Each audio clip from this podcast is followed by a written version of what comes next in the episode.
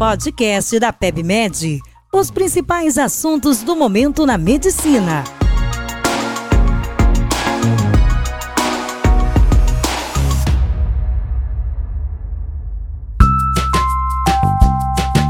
Olá, sejam bem-vindos a mais um podcast da PebMed. Eu sou Luiz Fernando Vieira, sou médico endocrinologista e conteudista do portal PebMed e hoje irei falar sobre os destaques do congresso da American Diabetes Association, a famosa ADA. Esse congresso foi o primeiro presencial, né, desde o começo da pandemia. Teve bastante, além dos estudos originais, né, que a gente vai conversar um pouco nesse podcast, tiveram alguns fóruns de discussão e atualização com base nos estudos apresentados nos últimos anos, né? Então, para sumarizar aqui, para fazer um guiazinho para o nosso podcast, eu separei alguns assuntos que foram destaque, que vocês podem conferir os textos também no portal. Esse ano foi muito frequente, não só em uma palestra, a abordagem de temas como nutrição e seu impacto no diabetes. Acho que vale a pena a gente comentar um pouquinho também sobre o resultado desfechos renais da tirzepatida no estudo Surpass 4. Muito importante a gente abordar um pouco sobre o Surmount 1, que foi um estudo que avaliou o resultado da tirzepatida no tratamento da obesidade. E por fim, alguns temas ainda como diabetes gestacional e o surgimento de novas tecnologias em diabetes, como a Omnipod 5, que é uma bomba híbrida, né, de controle, que a gente vai falar com mais detalhes lá para frente. Muito bem. Então, falando primeiro sobre sobre a nutrição em diabetes, né? A nutrição no diabetes todo mundo sabe que é muito importante, mas o que foi destaque nesse ADA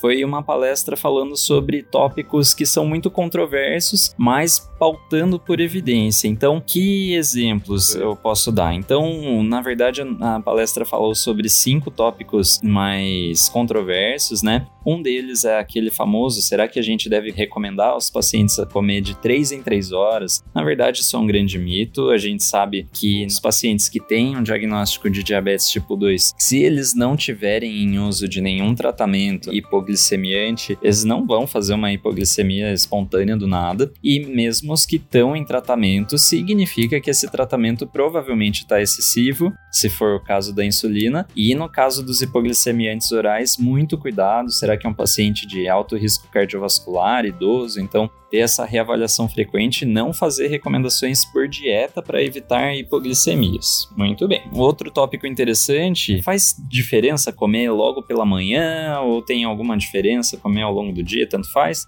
Para pacientes com diabetes parece que é melhor ter uma alimentação mais rica, né? E até mais, digamos assim, de um valor nutricional maior durante o café da manhã do que no final da noite. Isso está associado a uma redução nos eventos cardiovasculares e mesmo para quem não tem diabetes, existe uma chance maior de se desenvolver diabetes se a pessoa tem um hábito oposto, né, de pular o café da manhã e se alimentar mais para o final do dia atenção com os adoçantes. Os estudos com adoçantes são muito complicados na prática, tem muito viés, porém, o uso de adoçante por si só, né, e evitar então bebidas com açúcar, tudo, não parece reduzir risco de diabetes, pelo contrário. Existem alguns estudos com risco relativo pequeno, né, de 1.14, mas que mostram que talvez aumentem o risco de pessoas não diabéticas de desenvolver diabetes. É claro que aí tem uma série de fatores limitantes, como associações não causais, porém é uma coisa para a gente ter em mente. Talvez o uso de adoçante, quem toma adoçante tende a tomar mais refrigerante, por exemplo, né? Diet, talvez não tenha uma dieta tão boa assim.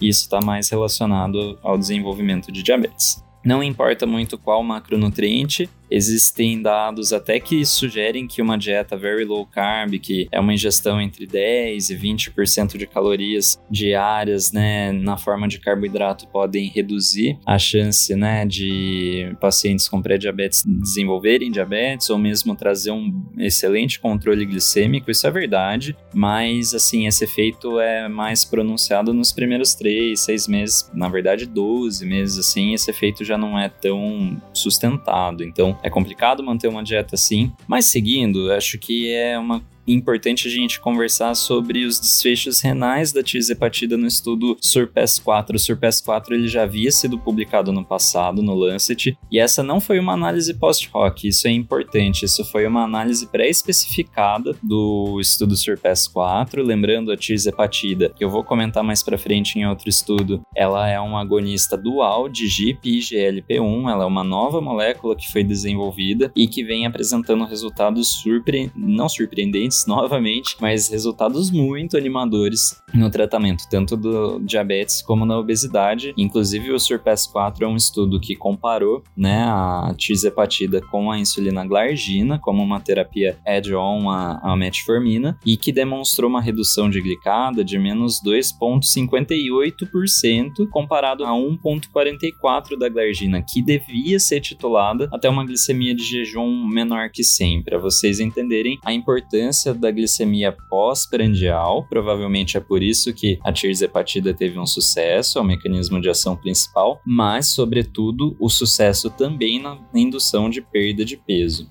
Muito bem. E nesse, nessa análise, o que foi legal de ver é que os desfechos renais, eles acabaram sendo reduzidos também pela tirzepatida. Isso é curioso, não foi discutido muito bem um mecanismo para isso, mas assim, o desfecho principal que a tirzepatida foi capaz de reduzir comparado ao grupo glargina foi a redução no surgimento de macroalbuminúria com um hazard ratio de 0,41, ou seja, uma chance de redução de 59, isso, de 59%, o que é muito significativo. Havia um desfecho composto também por desfechos clínicos, né, como por exemplo, uma queda de 40% na, sustentada no clearance de creatinina, o surgimento de macroalbuminúria, doença renal estádio final ou morte por causas renais, esse desfecho composto também teve uma redução, né, com o hazard ratio de 0,87, porém sem significância estatística e não ocorreu nenhuma morte por causa renal, poucos dos outros eventos, ou seja, foi um efeito puxadíssimo pela macroalbuminúria. Mas então, assim, é uma coisa que já fica na cabeça que a tirzepatida pode também ter esse efeito de proteção renal. Vamos ver como que fica num estudo que seja desenhado exatamente para isso, né? Muito bem. E aí eu acho que vale a pena a gente falar já um pouquinho sobre o Surmount, que foi o grande destaque aí da ADA. Foi a sessão mais cheia, com certeza, aguardada, aplaudida, porque assim, gente que trabalha com isso vê a, o sofrimento que é, a dificuldade que é para os pacientes perderem peso e a falta de tratamentos eficazes. E a tirzepatida, dentre essas novas medicações, parece ser a mais promissora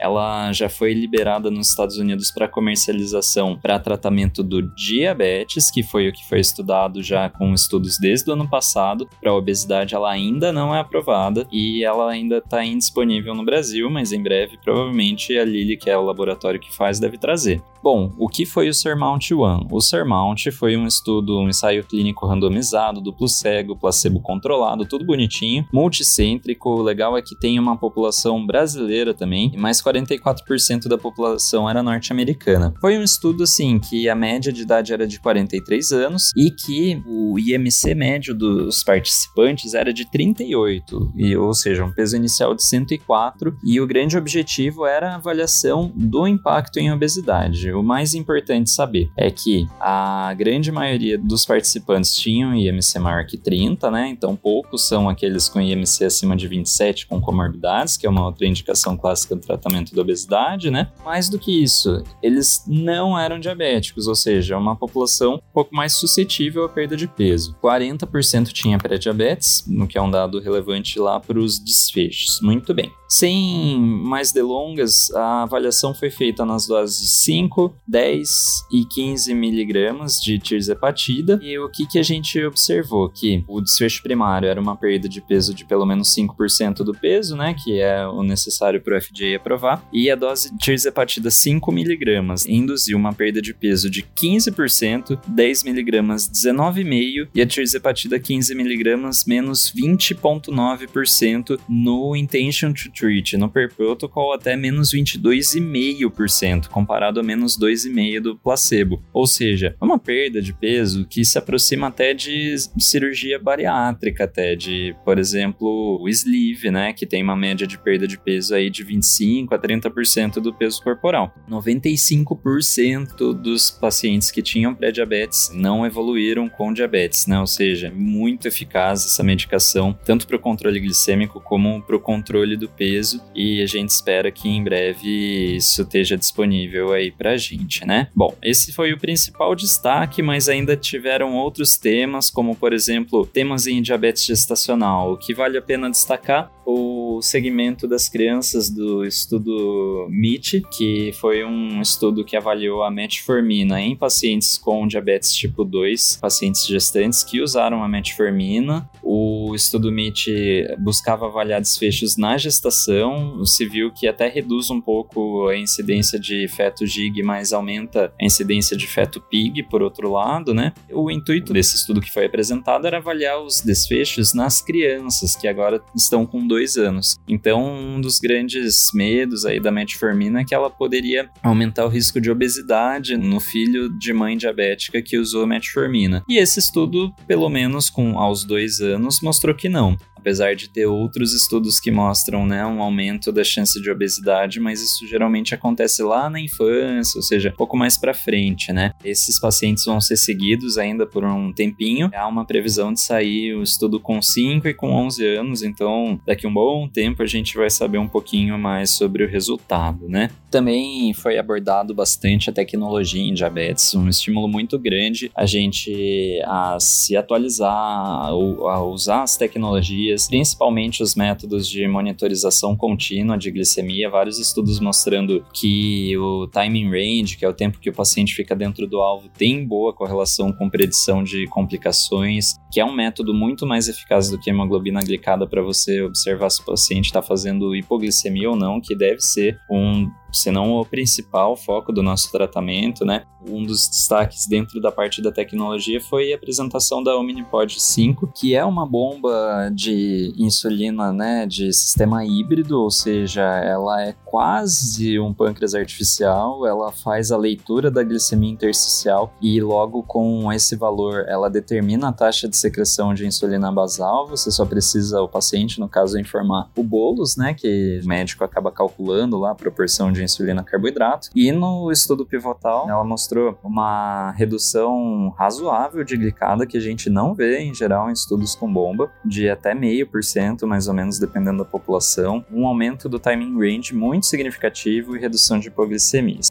Eu queria agradecer muito a participação de todos. Espero que vocês tenham gostado aí do episódio de hoje. Não deixe de conferir a cobertura completa do ADA 2022 no portal da PebMed. Aproveita e assina o nosso canal no Spotify também. Tchau, pessoal!